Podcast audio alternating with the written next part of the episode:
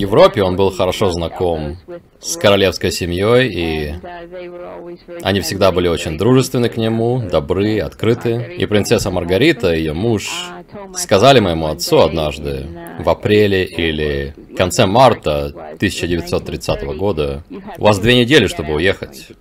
Они убьют вас, доктор Куперс. И оставьте все как есть, не показывайте, что вы делаете, не прощайтесь с родственниками, потому что они поймут. И они прибыли сюда на корабле под названием Брейман. И затем им сказали, у вас есть выбор, Нью-Йорк или Балтимор. И мой отец выбрал Балтимор, потому что там было то, что называлось Deutsches Verein. Это была элитная группа бизнесменов, ученых и так далее. И там он начал. То есть на английском это немецкая ассоциация. Ассоциация, да, и конечно они все были антифашистами. Но они помогали друг другу. Например, можно было снять квартиру, и это было во время Великой депрессии, можно было снять квартиру за доллар в месяц. И это был дружеский жест от них. В какой области он специализировался? Он был инженером или физиком? Он был инженером и физиком. У него было шесть докторских степеней, как я узнала позже. Вы помните конкретные области, в которых он специализировался? Он всегда говорил, я просто чертежник в компании Гленнел Мартин. Но он также был физиком. Он был ядерным физиком. Я узнала позже, что он разработал математическую формулу для возврата астронавтов на Землю. Он также разработал часовой механизм на атомной бомбе. Еще он работал в проекте по электрической части первого американского спутника, эквивалента советского спутника. И у русских, конечно, он был побольше, но наш был примерно размером с грейпфрут. Я помню, что он работал над этим. Он также работал в контроле сознания, он работал в проекте «Синяя книга», и он часто говорил, а, дело не в синей книге, главный проект — это черная книга.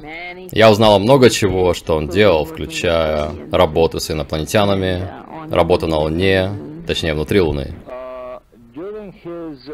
Когда он был в Германии, вы помните, сколько ему было лет, когда вы выехали из Германии? Он работал в университете, он работал в исследовательском учреждении, или у него был свой бизнес по электрификации замков немецкой аристократии?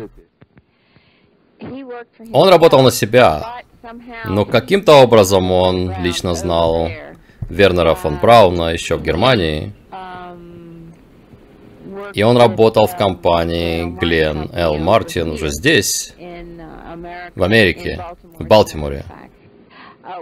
Когда он приехал в Америку, он работал инженером по электронике. Так он говорил нам. Но потом он исчезал, я не видела его многие месяцы. Иногда он приезжал домой только дважды в год. Один из проектов, над которым он работал, был в Монтаке, на Лонг-Айленде. И он работал там несколько лет на компанию RCA.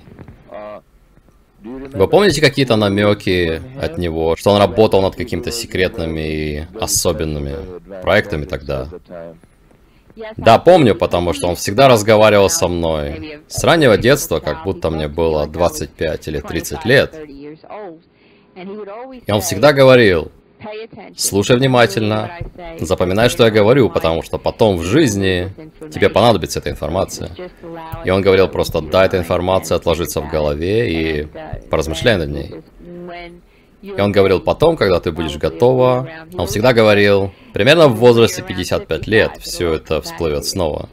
Я родилась в 35 году. Я родилась в Балтиморе, то есть я американка, я родилась здесь. Когда он работал в компании Глен Л. Мартин, я помню, всегда была бешеная секретность, всегда секретность. Нам нельзя было говорить по телефону дома, писать письма и так далее. Но я помню одно письмо, очень важное письмо, и моя мама показала его мне. Я была очень маленькая, мне, наверное, было, не знаю, это было в начале войны. Я не уверена в точной дате. Она показала мне это письмо, и она держала его над банкой из-под кофе. И она говорит, видишь это письмо? Я говорю, да. Она говорит, я хочу, чтобы ты всегда помнила. Оно было написано от руки и написано Герингом. То есть Геббельсом, извините. Это был не Геринг, это был Геббельс. И он хотел, чтобы мой отец работал на него даже тогда. Он хотел, чтобы отец работал над двигателями V2 и так далее. Но моя мама прочитала это письмо мне. Я была очень удивлена, он был очень добр в письме, и он просил моего отца работать с ним и так далее. И моя мама сказала, папа сказал мне, чтобы я прочитала тебе это письмо, и сказала тебе, что это очень важный момент, и она подожгла письмо. И оно рассыпалось в банке из-под кофе. Вы были в Америке тогда? Да, мы были в Балтиморе. И она сказала, если мы не сожжем его, то из-за того, где работает твой папа, нас всех убьют. Я помню, как он говорил о Тесле, я помню, как он говорил об Эйнштейне. У моего отца было кое-какое оборудование Теслы. И когда я была маленькой, у него был аппарат примерно такого размера, и он был похож на радиоприемник. Он сажал меня на маленький стул, и он ставил один аппарат здесь, а другой там, и включал очень высокие частоты. Я была очень послушным ребенком. Но даже в два года я не была ребенком, и меня никогда не считали ребенком дома. И немецкое воспитание – это очень строгая дисциплина. Он включал этот звук все выше и выше. Каждый раз, когда он приходил домой, это было очень редко. И он говорит, сиди там. И он был очень добр, но тверд. И он говорил, подними палец, когда перестанешь слышать звук. Посмотрим, как ты сможешь услышать звуки. И он рассказал мне, что животные могут слышать очень высокие частоты. И он сказал, может быть, я могу натренировать тебя слышать как собака или другое животное. Я сидела там очень послушно, маленький ребенок, с бантиками на крахмаленном платье. Я сидела там послушно и делала вот так, и все. А потом он вознаграждал меня поехать куда-то на машине или поехать в музей. Это было здорово, мне очень это нравилось. Потом мы ели мороженое, яблочный пирог. И это была моя награда от моего отца, я с удовольствием помогала ему. Когда мне было примерно 8 лет, я помню, как смотрела на награду, которую он получил от компании RCA за то, что он был отличным участником рабочей группы или инженером. И у меня лично хранится эта награда сейчас. И она доказывает, что он работал там. И получил ее в 43-м году. И я спросил, папа, за что ты получил эту награду? Давай повесим ее на стене. И он сказал, нет, людям не нужно это видеть. Я спросил, а за что эта награда? И он ответил, это был эксперимент со временем. Я спросил, а что это? И он говорит, ты, наверное, не поймешь. Я говорю, ну попробуй, расскажи. Я помню, что мы разговаривали на немецком. И тогда он взял портсигар и начал стругать стальной брусок и сделал стальную стружку. И когда он сделал стружку, он положил ее в портсигар и прикрепил большой магнит, большой Ю-образный магнит на дне портсигара и начал постукивать. И я увидела концентрические круги и стружки. И я спросила, что это? И он говорит, это магнетизм. Он показал мне эти два круга и стружки. И он говорит, видишь, важно не то, что ты видишь в жизни, а то, чего ты не видишь. Я говорю, а при чем тут время? Как с этим связано время? И он подумал, что это очень хороший вопрос. Потому что моему отцу нельзя было задавать вопросы, когда он что-то рассказывал. И он поставил пепельницу здесь, еще одну пепельницу там, и переместил одну пепельницу отсюда сюда. И он сказал, он показал мне, что время перемещается из одной точки в другую. Я помню один важный момент. День рождения моей матери, 12 августа. И он всегда приносил ей большой букет цветов. И я говорила, о, папа, как здорово, что ты поздравляешь так маму каждый раз 12 августа. И он сказал, я поздравляю не только твою маму. И я думаю, нет ли тут связи со временем и с Монтаком, как будто все это совпадает. С проектом Монтак. То есть, может быть, это была какая-то особенная секретная дата или событие? Ну, 12 августа было, когда проект Монтак соединился с филадельфийским экспериментом. И в каком-то было году, в 1943. Вы помните, чтобы он говорил что-то про Теслу и Эйнштейна? Он говорил про Эйнштейна и каким он был хорошим человеком. Он сказал, многие думают, что из-за того, что мы ученые, мы не верим в Бога. Он говорит, конечно, Эйнштейн верит в Бога, просто не в таком же представлении, как многие люди, как в старика с большой бородой. Он всегда говорил, что Бог — это энергия. И он сказал, именно так Эйнштейн видел это. И он всегда говорил о том, что Эйнштейн был человеком чести, и что с ним было очень приятно работать. Я точно знаю, что он говорил, что с ним было приятно работать и быть частью его команды. И что это было очень важно и очень значимо для него. Я помню, мы обычно не пили алкоголь, но иногда мы пили шнапс. И однажды в нем плавали золотые хлопья. Этот напиток назывался Кёльнишес Golden Wasser. Я сказал, папа, смотри, какие красивые блестки плавают. А он говорит, ну, золото это лекарство, это лекарство много чего, если оно откладывается в печени, в других частях организма. Оно лечит многие болезни. Но он сказал, ты видишь только золото, но главный ответ в химическом соединении белого порошка то есть это то, что называется философским камнем. Так что я узнала об этом, когда была еще совсем маленькой. Еще когда я была в младшей школе, он показал мне одну книгу. Я не помню имя автора, может быть, вы поможете мне. Он написал первую книгу о летающих тарелках. Он знал автора этой книги лично, и он говорил со мной о том, что есть инопланетная жизнь, и что он работал с этим и говорил о проекте «Синяя книга», о проекте «Черная книга». И он упоминал как-то, что ему нужно было от имени ученых идти разговаривать с Труманом. Ему очень не нравилось отношение Трумана к ученым. То есть он был готов взорвать все человечество, просто чтобы доказать, что Америка великая. Он сказал, это президент США, ему плевать, что думают его ученые. И отец говорил, что он был готов уничтожить много людей, и что с Труманом невозможно было разговаривать рационально. Это был как будто необразованный человек, с которым невозможно ни о чем договориться рационально. В нем не было ни вежливости, ни утонченности, и с ним было очень трудно работать. Я была подростком. Я помню очень знаменательный обед с моим отцом. Мы сидели на кухне, я помню собак, русских собак, которых отправили в космос. Двух собак. Белка и Стрелка. Первые две собаки, которые полетели в космос.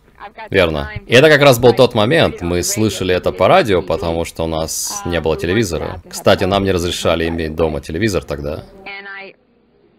И мы услышали это в новостях, и мы все сидели там молча в изумлении что эти собаки полетели в космос.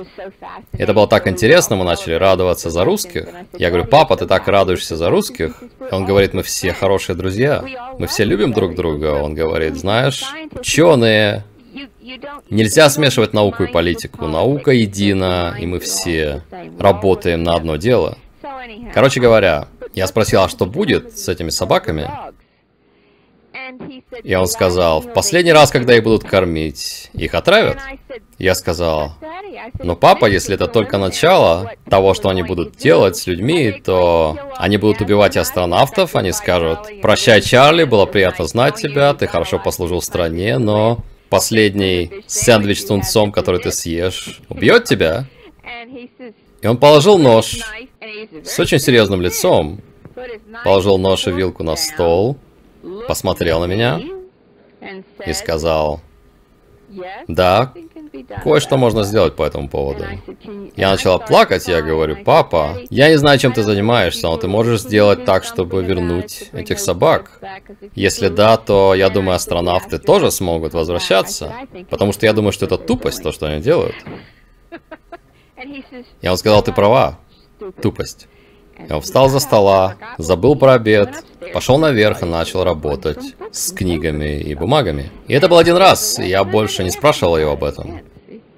Я узнал много лет спустя, что он был тем или одним из тех, кто разработал математическую формулу. Я не знала, был ли он единственным, кто работал над этим, которая помогла вернуть астронавтов, математическую формулу для возврата космического аппарата. Я сказал, папа, у них получилось отправить их в космос. И он сказал, любой идиот может отправить их в космос. Но нужен кто-то с мозгами, чтобы вернуть их на Землю. Он за словом в карман не лез. Был один эксперимент, который проделали надо мной. И это была какая-то немецкая методика. Когда моя мать была на шестом месяце, беременная мной, я узнала это, когда мама разозлилась на отца. Они сильно повздорили, и она сказала однажды, если ты так обожаешь свою дочь, расскажи ей, что ты хотел сделать аборт, когда я была беременная. И он ответил, о чем ты говоришь, черт побери? Я люблю свою дочь, зачем мне избавляться от нее? И она сказала мне очень жестко. Она могла быть очень милой, но очень жесткой в гневе. Она сказала, папа дал вставить в меня какой-то стержень, когда я была на шестом месяце беременности, чтобы избавиться от тебя. И он положил, опять же это был за ужином, положил вилку и нож и говорит, разве ты не понимаешь, что дело было совсем не в этом? Он говорит, это было для того, чтобы улучшить то, что у нас уже было, плод, который у нас был. Итак, доктор Хазе, который был другом моей матери и нашим семейным доктором, и он также был немцем. Я не знаю, был ли он ученым, но он был немецким гинекологом в Балтиморе, очень известным. Вставил какой-то стержень в мою мать до того, как я родилась. И я думаю, что это был какой-то экспериментальный метод для усиления экстрасенсорных способностей. Они держали этот стержень в теле долго, или они вставили его, а потом сразу убрали? Нет, они вставили его, и она должна была носить его несколько месяцев. Еще какие-нибудь воспоминания о 50-х и 60-х? Когда ваш отец умер? В каком году? Предположительно. Предположительно. Предположительно в апреле на... Да, на день рождения Линкольна. В 1962 году мой последний разговор с ним был на рождественские праздники 61-го. Вы помните что-нибудь особенное в 50-х и 60-х, например, когда русские начали запускать спутники, и Гагарин полетел 12 апреля 61 года, то есть это было до смерти вашего отца. Вы помните, чтобы он комментировал что-то про полеты в космос, или что мы уже были в космосе, или что-то подобное? Да. Он уже раньше говорил мне, что в космосе мы уже были. Он сказал, это просто чертов спектакль.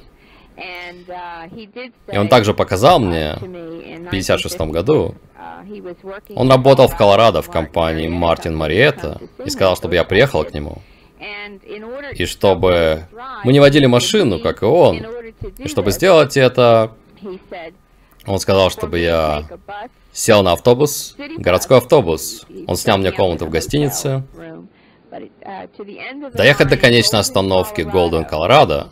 И он стоял там на конечной остановке точно вовремя.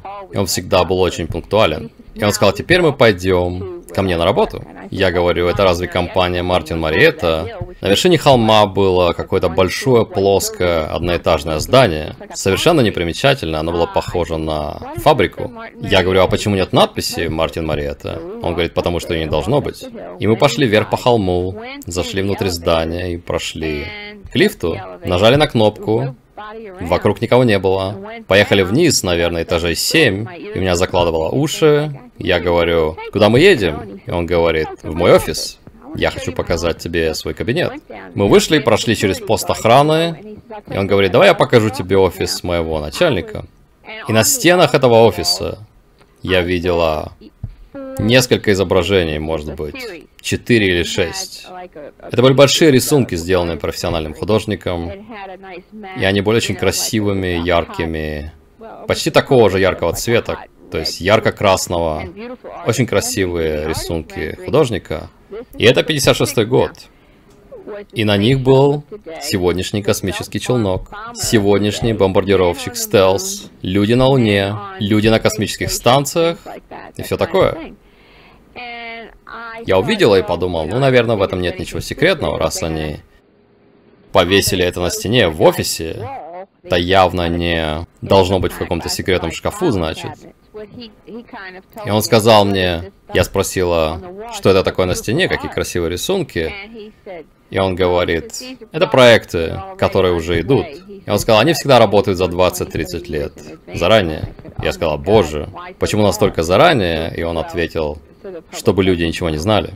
И мой отец часто говорил, что наша страна настолько великая, что если какая-то страна попытается нарушить границы или захватить нас, что у нас столько подземных объектов и столько всего под землей, и все, что нужно, это нажать кнопку, и это уничтожит все и все, он сказал. И он сказал, что вражда с коммунизмом это просто дымовая завеса и церковные распри. Люди так переживают, возбуждаются из-за того, что кто-то не верит в Бога там, и он говорит, какая разница?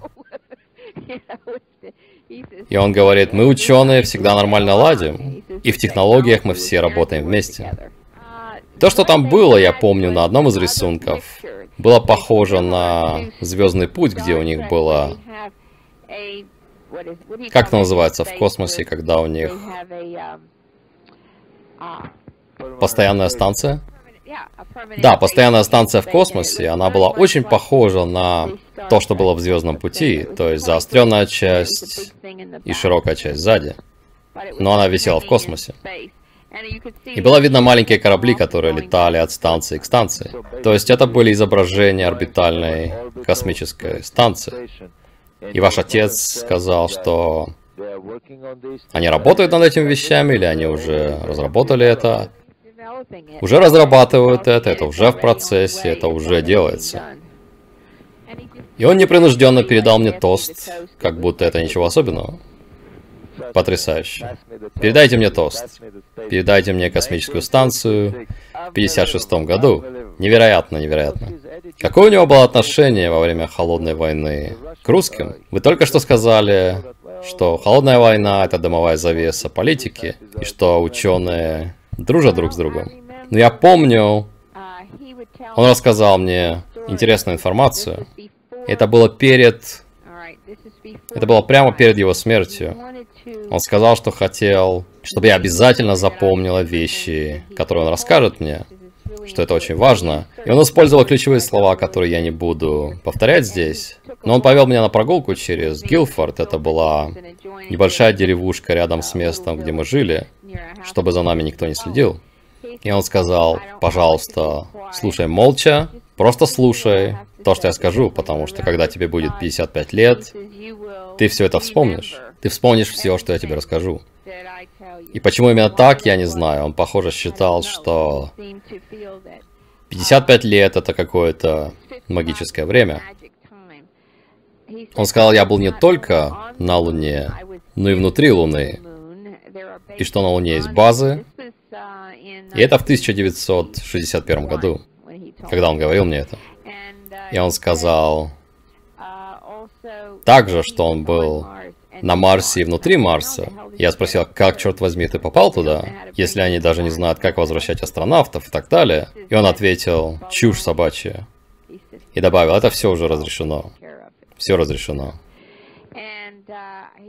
И он сказал, я говорю тебе это потому, что мне осталось всего... Они дают мне всего три месяца, а потом я... Ты больше не увидишь меня, я буду мертв. Я сказала, как ты можешь быть мертв, папа? Ты же образец здоровья, ты выглядишь отлично. И он говорит, дело не в этом. И сколько лет ему было тогда, в 61 году? Ему было 70-71 год примерно. Я говорю, в смысле? Тебя что, кто-то убьет? Он говорит, ну, не совсем. Я сказала, если ты так ненавидишь мою мать, почему ты просто не разведешься с ней, черт побери? И он посмотрел на меня с очень мудрым и спокойным. У него было спокойствие, которое я не встречала больше нигде. Не зловещее спокойствие, просто, просто знающее спокойствие. Он говорит, в этом нет необходимости. потому что есть и другие способы.